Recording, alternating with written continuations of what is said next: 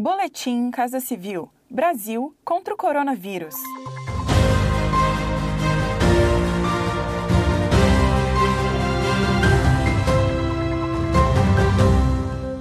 Confira as principais ações do governo federal nesta terça-feira, 23 de junho, no combate à pandemia de coronavírus. O Ministério da Mulher, Família e Direitos Humanos está realizando um grande cadastro nacional para coletar dados de instituições de longa permanência de idosos, chamadas ILPIs.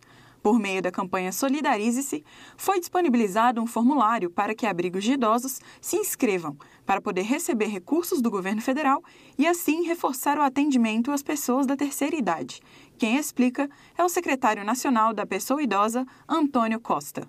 Nós estamos desenvolvendo uma grande campanha junto aos conselhos municipais e também às ILPIs que já estão cadastradas conosco, para que voltem aos seus municípios e procedam esse cadastro, para que facilitem a partir de agora a demanda de recursos federais quando estiverem disponíveis em campanhas de ajuda a essas instituições de longa permanência. A campanha Solidarize-se conta com uma cartilha sobre a valorização das instituições que desempenham um papel importante na promoção de cuidados com a pessoa idosa. A ação prevê ainda a distribuição de cestas básicas, álcool em gel, máscaras e produtos de limpeza. Para saber mais sobre a iniciativa ou inscrever uma instituição para o recebimento dos recursos do governo, acesse gov.br/mdh. O Exame Nacional do Ensino Médio deste ano foi adiado em razão da pandemia de Covid-19. Para definir o novo período de aplicação das provas do Enem, o governo federal quer a contribuição dos participantes.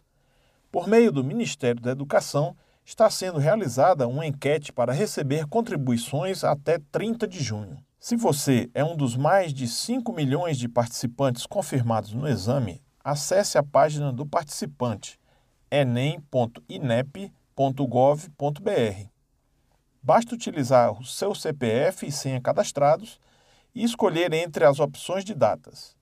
O adiamento pode ser em 30, 60 ou 180 dias das datas previstas nos editais. A participação na enquete é voluntária.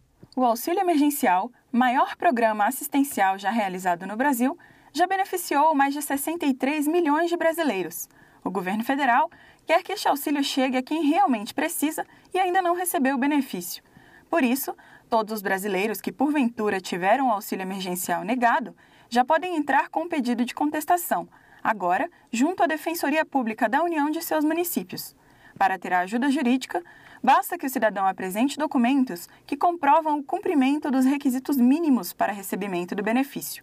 Para tirar dúvidas ou dar entrada no pedido de contestação, acesse dpu.def.br barra DPU contra o coronavírus.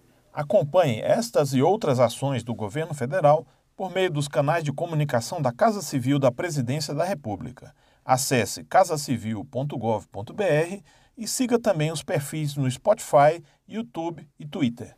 Este foi mais um Boletim Casa Civil. Brasil contra o coronavírus.